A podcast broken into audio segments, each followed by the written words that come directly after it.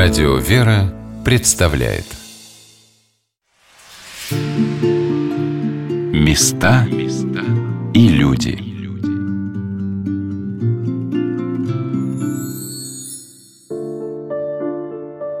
В небольшой церкви, освященной в честь новомучеников и исповедников российских, прихожан много не бывает. А если точнее, то всех их можно пересчитать по пальцам – это сотрудники синодального отдела по взаимодействию с вооруженными силами и правоохранительными органами. Под домовый храм было переоборудовано самое большое помещение на втором этаже особняка на Серпуховском. Светло, чисто и просторно. Место для молитвы и размышлений. Даже само освящение в честь новомучеников, мне кажется, имеет сакральный и совершенно не случайный смысл. О военных священниках, прославленных в лике святых, чью память здесь бережно хранят, мы побеседовали с помощником председателя синодального отдела, полковником запаса, военным историком, писателем Борисом Михайловичем Лукичевым. И было много новомучеников и исповедников, в том числе и бывших военных священников. Вот. Исповедник Сергий Серебрянский, например, архимандрит. Он прошел русско-японскую войну, был э, военным священником кавалерийского полка Черниговского. Вернулся с войны, будущая э, мученица Елисавета взяла его духовником Марфа-Мариинской обители. И там э, закончил свою жизнь. Очень был такой известный батюшка, духовный, заслуженный, фронтовик. Он, и очень любили прихожане. Могу назвать протерея Михаила Медведя. Это на Черноморском флоте был такой священник, он был священником охраны зоны берегового района, вот так назывались, это соединение кораблей. Время было вот 905, 7, 6 год, буза была страшная, революционное настроение матросов, которое подогревалось ужасными условиями службы. На кораблях были, не было кондиционеров, железные эти на Черноморском флоте. Мясо тухлое порой бывало. Почему восставал этот лейтенант Шмидт и другие. Так вот этот медведь обладал такой, таким авторитетом с матроснитой, самой, с этой это ж вообще были люди, как говорится, отвязанные. Но он мог прийти на корабль и предотвратить бойню, потому что бунтовщиков просто убивали, расстреливали. Жандармы приходили, все экипаж убивали. Да все. Своей смертью умер в годы репрессий, но уже был в таких условиях поставлены. Прославлены великие святых. А ведь даже Петр Зверев, архиепископ, он в годы войны был военным священником. Много примеров, когда военное духовенство, сохраняя веру Господу, исповедали веру православную и шли на расстрел, на мученичество. И все это буквально сразу после расцвета Института военного духовенства. Пик его пришелся на смену XIX и XX веков, время подъема русской философской мысли, религиозных споров и исканий. Мы продолжали беседы в Серпуховском переулке, в маленькой владычей радиостудии – это на самом деле переоборудованные кельи, где часто останавливались военные священники, которые приезжали к епископу за советом или благословением из самых дальних военных гарнизонов или даже военных группировок. С Борисом Михайловичем Лукичевым, писателем и военным историком мы разговаривали о том, как могло случиться, что батюшек, которые по Божьему закону не имеют права брать в руки оружие, так опасаются представители власти. Большевистская власть даже раньше декрета о мире и о земле издала декрет о том, чтобы запретить в вооруженных силах деятельность э, духовных э, учреждений. Там не только православных, всех, и мусульман, были же и мусульмане, и католики. Интересный момент такие есть, что если хотят, то за свой счет могут содержать священника. Так некоторые части содержали священников еще после революции некоторое время, особенно в госпиталях. И народ-то сразу же от веры своей никак не мог быть отлучен. Например, тот же экипаж великого и ужасного крейсера «Авроры» на Пасху в 18 году уже после революции поздравил весь личный состав Балтийского флота с Пасхой Христовой. Вот. Но действительно запрещено было, началась богоборческая анти антирелигиозная кампания. Священники, очень трагическая была судьба. Особенно тех, кто были в армии, потому что из армии их выгнали, на приходах они уже не были. Кормиться нечем было практически. Многие были просто на папе пошли, некоторые в эмиграцию ушли, некоторые пошли в белое движение. Да, у Колчака было человек 10, наверное, военных священников бывших штатных. На юге у Деникина там по, по тысячу человек, наверное, так было. У Врангеля был э, митрополит Вениамин Фитченков.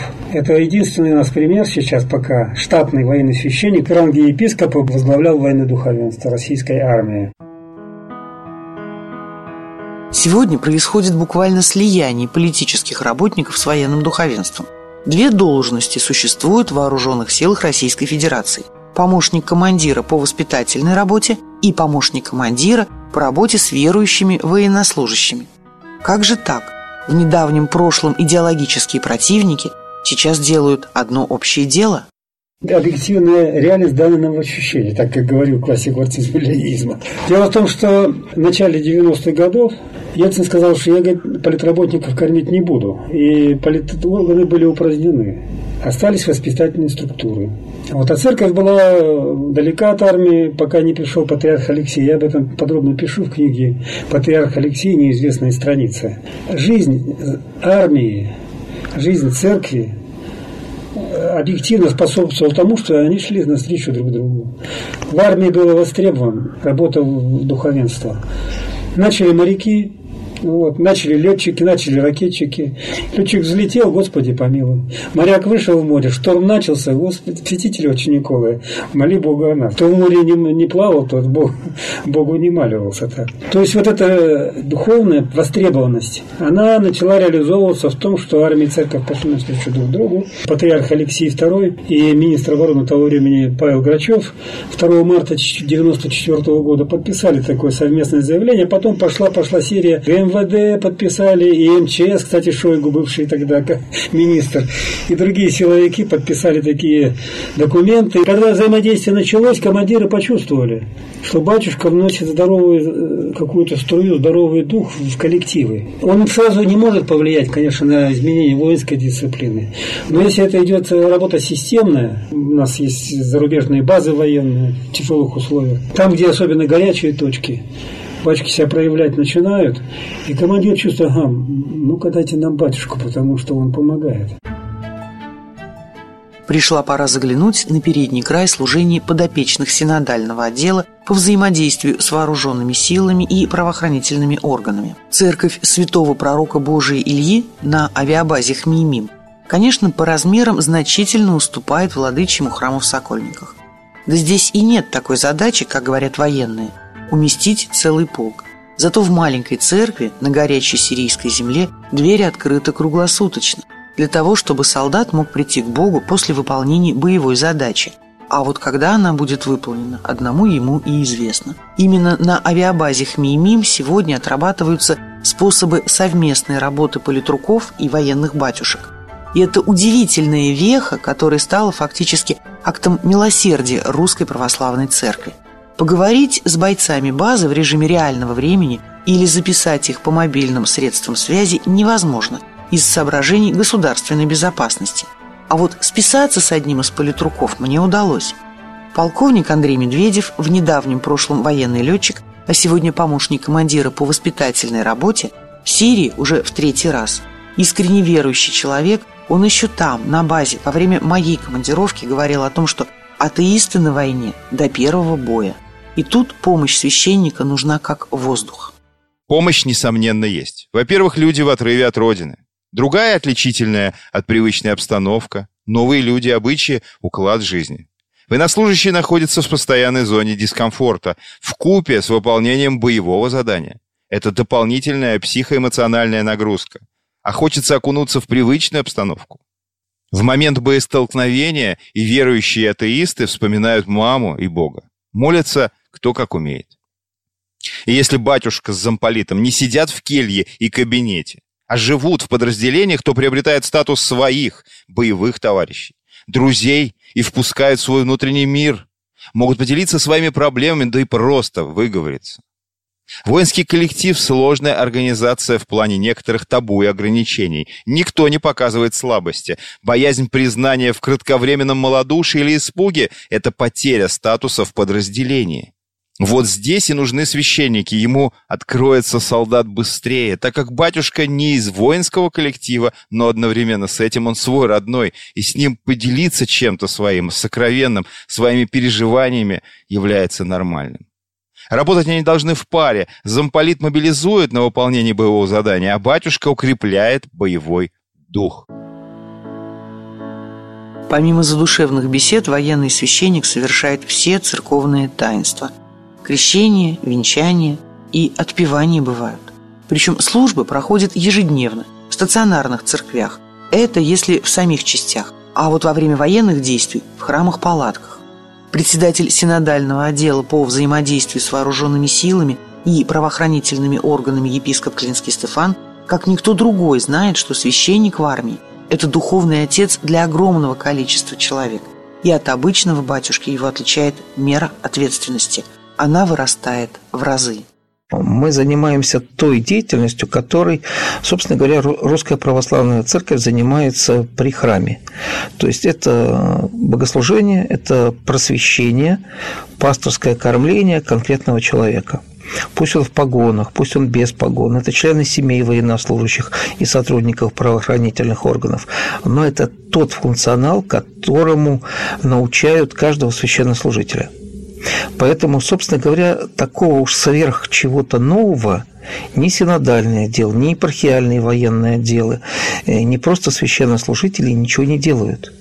Они также должны просвещать через лекции, через беседы, через индивидуальную работу, через проповедь своих прихожан. Поэтому каждый священнослужитель, который назначен на штатную должность или на внештатную должность, он, собственно говоря, такой же священнослужитель.